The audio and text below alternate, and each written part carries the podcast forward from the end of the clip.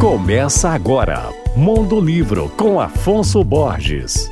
Alô, ouvintes da Alvorada FM. Hoje o assunto é o livro Diário dos Mundos, escrito por Letícia Soares e Eutânia André, querida amiga. Esse lançamento da editora Laranja Original acompanha a história da protagonista Luna, que tem uma voz única e poética, mas que foi por anos silenciada. A estrutura da obra foi inspirada na troca de mensagens entre as autoras quando se conheceram, no período em que Eutânia trabalhava como psicóloga em São Bernardo do Campo são Paulo. E Letícia foi diagnosticada com transtorno do espectro autista. Contando a história de Luna, que tem um olhar diferenciado para o mundo, as autoras desconstroem diversos preconceitos sobre o autismo. Vale muito a pena a leitura.